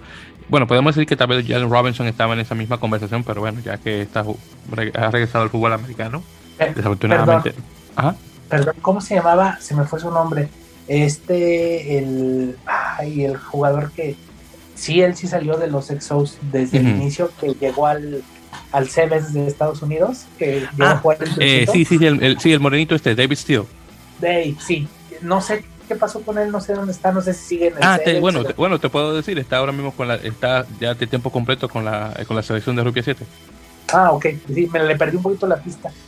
Y creo que es desde, yo creo que digo, perdón, es el primer caso de éxito de lo que buscan con los Colorado Exos o buscaban con los Colorado Exos. Definitivamente, porque te puedo decir que él, eh, eh, él es un ejemplo perfecto de lo que es, él es el anti Carlin Isles. Porque Carlin Isles, cuando comenzó eh, con su carrera de rugby, él venía obviamente de tratar de buscar clasificarse al, a las Olimpiadas en atletismo. No llega a hacerlo y entra al, a esto de rugby y encuentra otro, otro atajo para entrar a las Olimpiadas como jugador de rugby. Pero él realmente no fue un jugador de rugby en sí, él era un corredor que se hizo jugador de rugby. Entonces que, eh, tenemos acá el caso de David Steele, que es un jugador de rugby que anteriormente jugaba fútbol americano. Aunque, claro, no tiene la misma velocidad de un Carlin House, pero es un tipo que tiene una visión completamente diferente a la de House, que perfecto, no fue el mejor jugador de rugby, pero te corría y te podía anotar eh, tries sin ningún problema. Entonces David Steele es la evolución de eso. Entonces yo lo estoy viendo a él como un segundo Perry Baker, si todo sale bien. Tal vez no con la misma velocidad, pero el tipo juega, oye, con el, y tú sabes que tiene muy poquito tiempo, tiene menos de dos años jugando, pero juega con una habilidad en Rubia 7. En este último torneo de, de, Ciudad del Cabo, tuvo unas jugadas que dice, oye, pero hermano, buenísimo, buenísimo de verdad, te lo recomiendo. Tipo, ha quedado bastante bien. Pero fuera, obviamente, pero fuera de, porque obviamente te está jugando a 7, no a 15 pero de los de 15 que vinieron de, Color Exos, definitivamente Caleb Geiger, o Geiger, perdón, creo que ha sido el mejor. Definitivamente, hay que, tengo que dársela. Jugó muy bien en la, en, el, en la final de Nueva York contra Seattle. Y tú sabes que estuve yo ahí presencial. Y te puedo decir que tuvo una muy buena jugada. De hecho, él marcó el. Eh, bueno, no puedo decir que fue el, el try decisivo, pero uno de los mejores, él ayudó a marcarlo. Entonces, sí, muy bueno. Y bueno, continuando también, eh, Carl Pryor, que también estaba en la final el, el, el tercera línea este, el neozelandés, que se, que ahora no me acuerdo cómo se llama el hermano, que está en, en San Diego, Dan, Dan Empire. Entonces él también regresa con el equipo. Y tenemos a Jack Eaton, eh, que, el, que estaba con, que está en la apertura, que también estaba en la final. Así que todos ellos regresan con el equipo de Nueva York, que parece que está poniéndose eh, muy bueno. Por cierto, eh, Nola y algunos otros equipos han confirmado el su plantel completo. Nola Gol confirmó un total de 42 jugadores que van a estar con el equipo. De esos 42, eh, hay algunos chicos, eh, bueno, hay muchos de ellos que están, tienen tiempo ya en el equipo. Eh, hay algunos chicos también del, grupo este, universitario que también se une, como por ejemplo está Sam Klinkowski, que es un, pilar, por ejemplo, que está ahí. también tenemos a Carol McDowell, que también es otro pilar de igual manera. Eh, también de ahí de los que ya tienen tiempo, eh, Matt Harmon, Dino Waldron, Cam Dolan, que lo tienen aquí como eh, segunda línea en lugar de tercera línea, pero bueno, en todo caso. También regresa Andrew Guerra, el, chicano, este chico que se lesionó la, la pierna en el partido con, con, los All Blacks, no sé si recuerdas, que tuvo una tremenda, lesión, que se perdió la temporada completa 2022, bueno, regresa para 2023, así que estoy muy feliz por eso, ojalá que Andrew pueda regresar a la forma que tenía anteriormente porque estaba jugando muy bien. Eh, ya firmaron oficialmente, bueno, ya estaba oficialmente firmado eh, Sebastiano Vilani, el chico este que seleccionaron del draft colegial, el, el, chico este italiano. Lo tienen aquí ya oficialmente con el equipo. Eh, y sí, bueno, perdieron desafortunadamente a, creo que se llama Carl Bofta, creo que se, se pillaba, el, el sudafricano ese eh, que tenían ellos de, fullback o apertura, supuestamente está buscando un, eh, una nueva carrera en el fútbol americano como pateador. Vamos a ver si la cosa se da, pero supuestamente por eso no está en el equipo. Eh, vamos a ver si se le da las cosas, pero una gran pérdida, honestamente. me recuerda al, irlandés este, Touch Leader, que estaba con que también está supuestamente buscando carrera en el fútbol americano. Yo, bueno, yo creo que honestamente es, perder su tiempo, pero bueno, cada loco con su tema, deseándole lo mejor, ojalá que las cosas se le pueda dar, pero honestamente se lo, encuentro un poquito difícil. Eh, aunque no es una posición muy difícil, pero aún así, no, no, lo encuentro como medio raro eso. Bueno, ¿qué, ¿qué, puedo decirte? Luego también Old Glory confirmó un plantel, en este caso de 35 eh, jugadores, no sé por qué eh, la diferencia, unos 44 otros 35, pero bueno, en todo caso. En este caso de los jugadores que tienen acá, voy a ver aquí, por ejemplo, tienen acá unos nuevos que se llama, eh, espérate?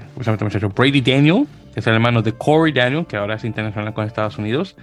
Eh, él estaba de hecho con el equipo de American Raptors, de hecho la temporada eh, pasada, es un, que, bueno, también hace el cambio él era antiguamente eh, luchador de, del estilo greco-romano, obviamente aceptó el cambio como eh, jugador de rugby. Ahora, de los chicos acá que tienen, eh, está, creo, que, creo que también es el chicano, Alex Valladares, que estaba con el equipo universitario de Queen Charlotte, entonces lo tienen ya firmado oficialmente. Tenemos el otro chico este que, que, que, estoy seguro también que es eh, tal vez no sé si es México americano o México canadiense, eh, Cali Martínez o, Calixto Martínez que está con la, con la Universidad de, Colombia Británica, también lo tienen acá, que quiero ver qué tan bueno llega a dar el, muchacho. Eh, Facundo Gatas, el, uruguayo, que todavía está acá. Eh, tienen a eh, Coco y Nelgen, que estaba con el equipo este de, West Point, de la academia, la, academia militar. también está acá. Lautaro Bavaro, que es el argentino, que es de los nuevos. Alejo Dairo, que también argentino de buena manera. bueno, obviamente Joaquín Díaz Bonilla, que estaba con Sharks, que está ahora con este equipo. Fermín Martínez de Belgrano, Marcos Young, que es un chico que viene de, del equipo de, de Cuba, Club Universitario de Buenos Aires. Y, sí, y ya luego de ahí están algunos chicos. Eh, bueno, también está eh, Carl Baker, eh, ex jugador de 7 de, los All Blacks, que está como entrenador y jugador a la vez. Y, bueno, sí, esos son los, vaya, los que tienen mayormente. Y también Owen Sheehy, que ya tiene un tiempo con el equipo este de All Glory. Bueno, ya luego de ahí también All Glory confirmó sus partidos. En este caso, más, de pretemporada van a jugar un partido el 13 de febrero con, con, Nueva York y otro el 10 de febrero contra Toronto. Así que nada mal por ese lado. Por parte de New England Free Jacks, eh, confirmaron a eh, un, un, hooker neozelandés, Keanu Quererus Smins, no sé cómo se pronuncia bien el apellido del tipo, eh, que era un exjugador de Hurricanes, en este caso, aunque antes de, bueno, cuando firmó con el equipo este de New England, estaba jugando con Hawks Bay. Eh, que es en el, eh, en el NPC de, de Nueva Zelanda. Eh, también confirmaron a Will Webster, un inglés que antiguamente estaba con el equipo de Hong Kong Rugby Club, obviamente en Hong Kong, que entra como entrenador asistente en este caso. Por parte de Toronto, firmaron, creo que es la firma más grande que tienen, Ramón Ayarza, el chileno, el pilar, que estaba antiguamente con Angulem. Así que nada mal. Ramón Ayasa, que tiene muchísimo tiempo en el rugby francés, ahora hace el paso al rugby eh, norteamericano. Eh, eh, supuestamente está buscando un, puesto, en, obviamente, en, el plantel del mundial y parece que le, sale más fácil jugar con en medio del rugby que jugar directamente con el equipo de Segnam. Que por cierto, Segnam y Peñarol, ambos equipos ya confirmaron que van a jugar solamente jugadores nacionales, no van a tener argentinos que va a ser muy interesante de ver. Bueno, entonces ya hablando de la conferencia oeste, eh, Chicago Hounds, bueno, están firmando jugadores a diestra y siniestra. Eh, Luke White, en segunda línea australiano, firma con el equipo, estaba anteriormente con Giltinis. Eh, luego tienen a Dakota Worth, que estaba anteriormente con Glory DC, que son tercera línea, y Charlie Abel y Sam Perry, ambos con, con Giltinis. Abel era un pilar, o es un pilar, mejor dicho, Perry un segunda línea. Luego por parte de San Diego confirman a Jason Higgins, eh, es un medio scrum eh, canadiense que regresa con el equipo. También tienen a Chris eh, Turori, que creo que es el jugador más longevo que tienen. él juega segunda y tercera línea. Ya esta va a ser su sexta temporada con el equipo desde, desde que comenzó a jugar en 2018. Así que nada mal. también confirmado Houston Cybercats, confirmó un plantel de 33 jugadores en este caso. Eh, de los jugadores que tienen nuevos, que son muchos, al menos a lo que podría mencionar.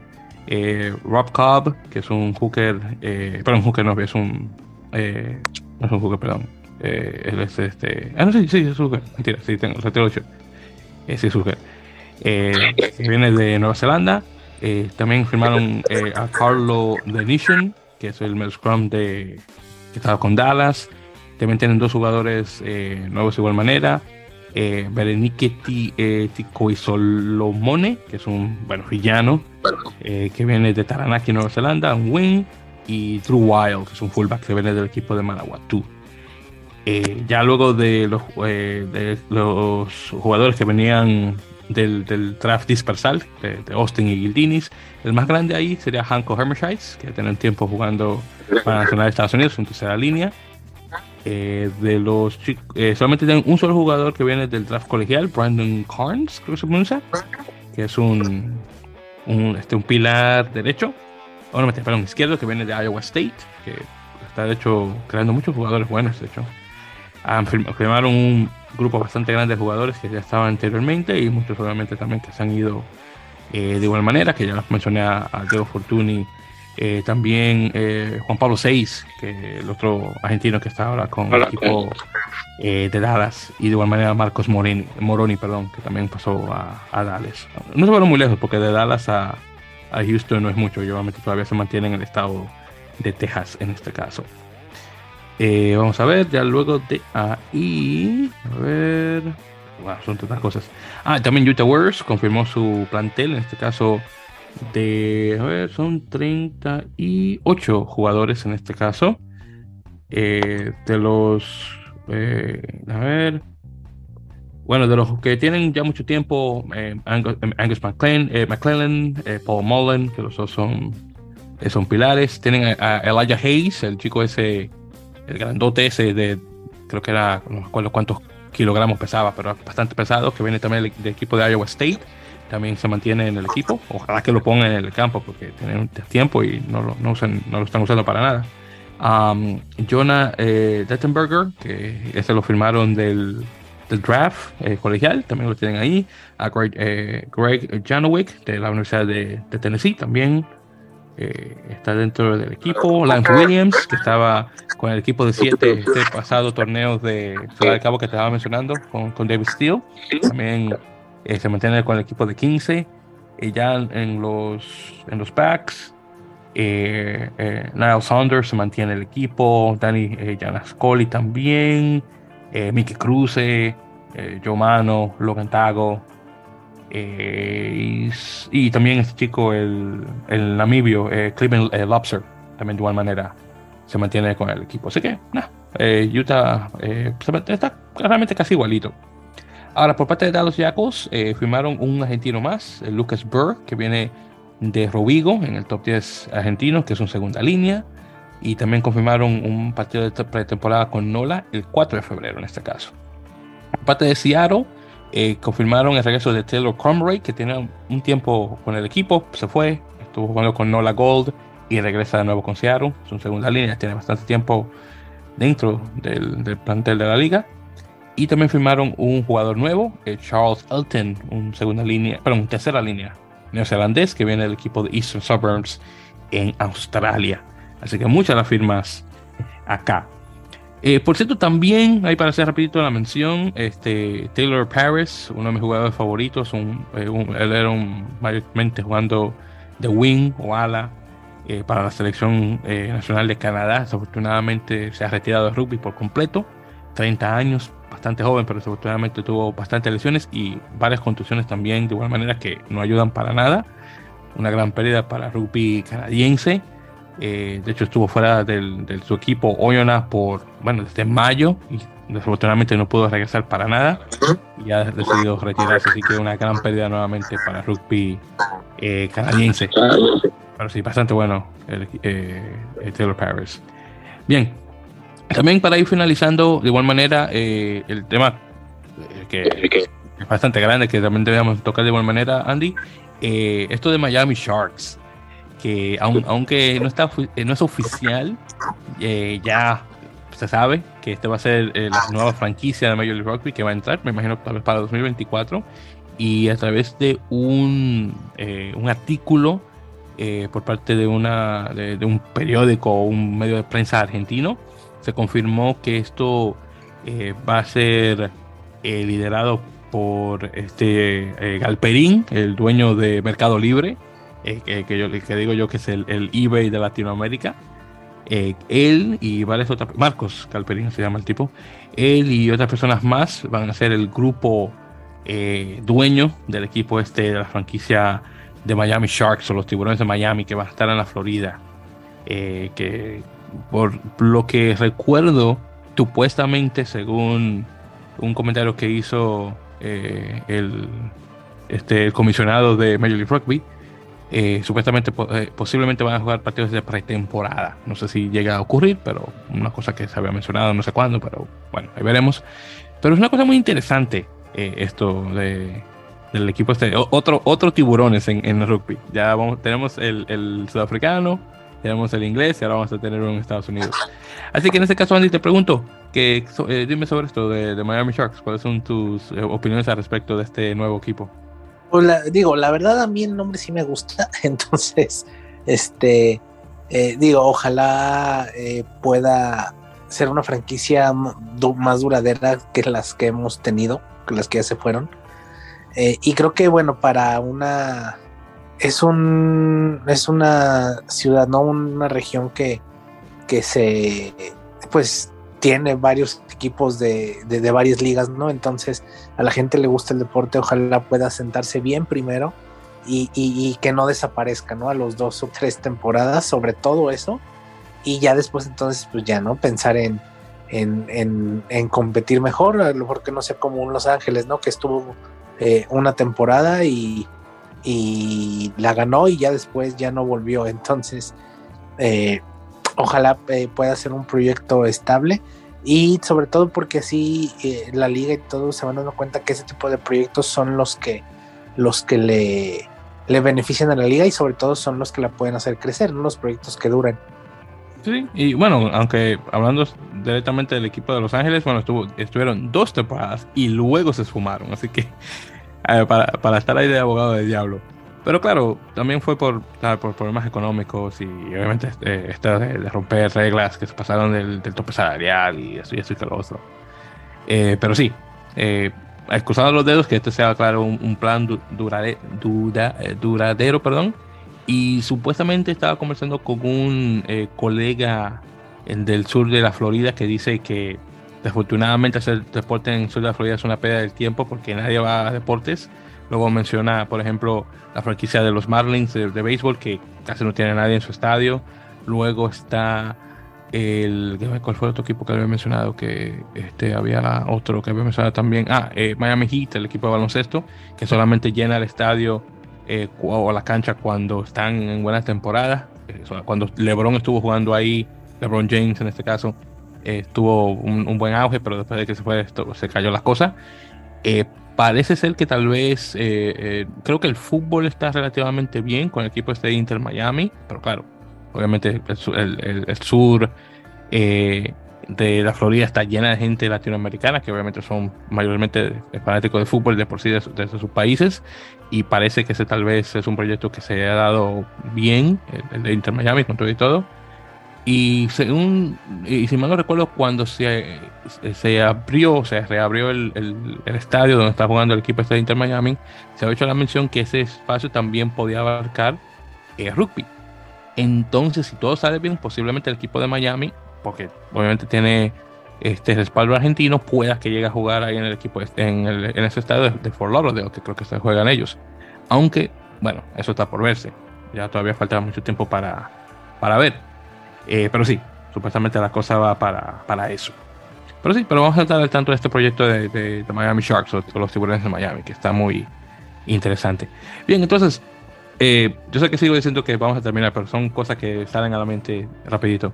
Entonces, una, eh, hablando de los Pumas, no sé, no sé cómo se me, olvidó, se me olvidó mencionar esto cuando estábamos conversando con esto del partido con España, pero posiblemente este año por fin vamos a llegar a la meta de tener eh, un jugador argentino que eh, llegue a las 100 apariciones con por el equipo nacional. Actualmente eh, tenemos a, Agustín Crevi con el mayor número de, apariciones internacionales con 97 caps. Si todo sale bien, puede que este año Crevi llegue a las 100. Después tenemos a Nicolás con 95. Vamos a tener con 91. Así que es posible que este año, si todo sale bien, esos tres jugadores tengan 100 apariciones.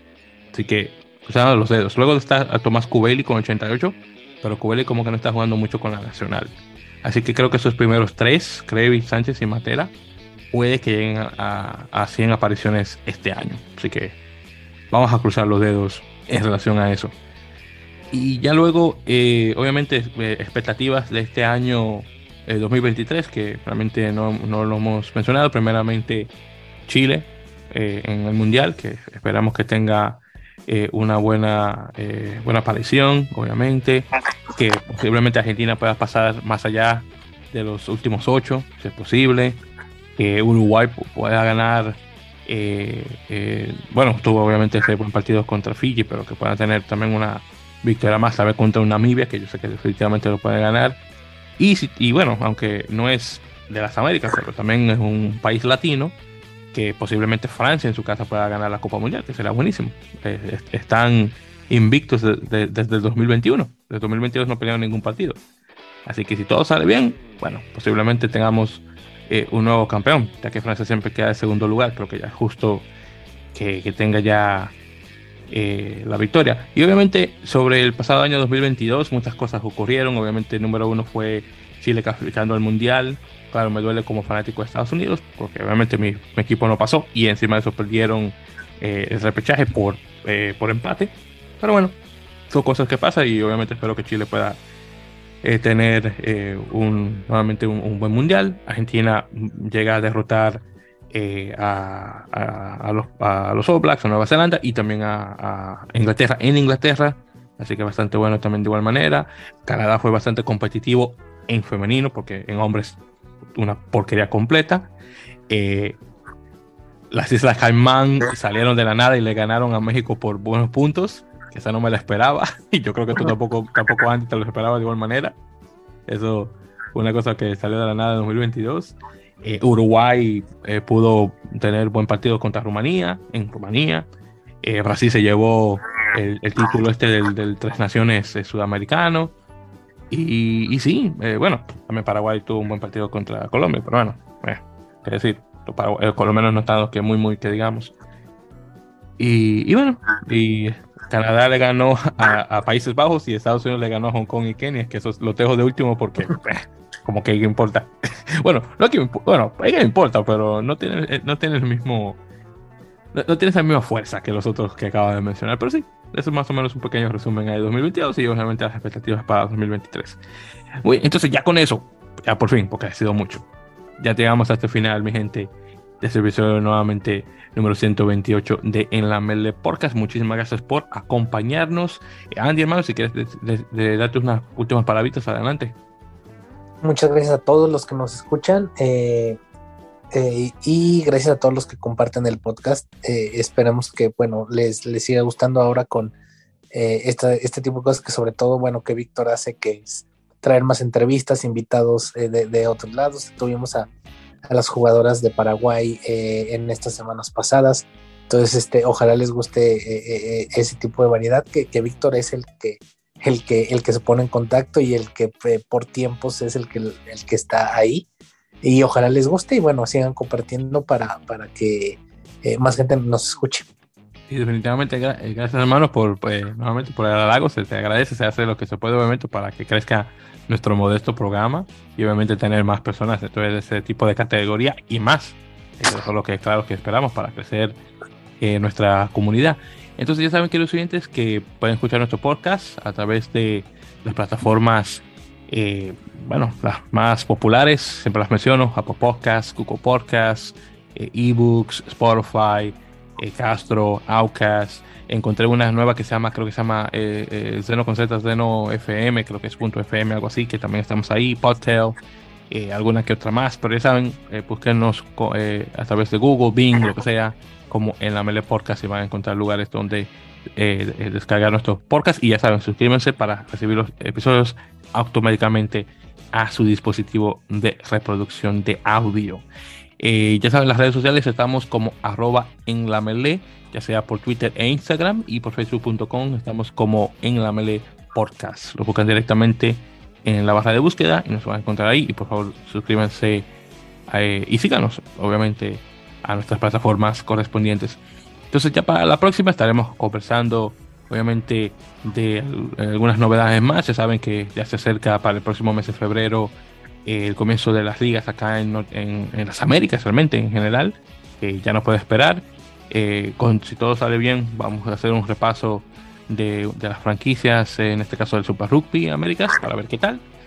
Y, bueno, vamos a venir con más entrevistas, obviamente, de rugby femenino y otras que se nos, puedan aparecer. Estamos, como en Dominicana, eh, eh, friendo y comiendo. Es decir, lo hacemos y una vez comemos de una vez. Así que estamos en ese tipo de cosas. Así que muchísimas gracias a todos. También hablando de República Dominicana, eh, saludos y felicidades a los chicos de Vikingos Rugby Club, allá en Dominicana, de la provincia de San Cristóbal, que ya van a comenzar su, pretemporada, no solamente ellos, pero también los chicos de Red Dragons, los dos equipos más grandes del país.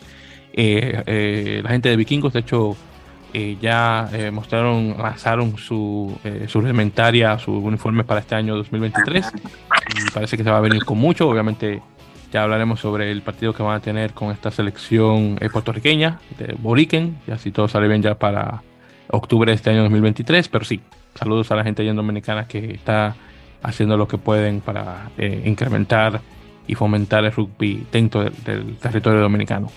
Así que muchísimas gracias queridos oyentes y estaremos ya en la próxima, en el episodio 129 de En Podcast. Como siempre, mucho rugby y muchísimas gracias como siempre.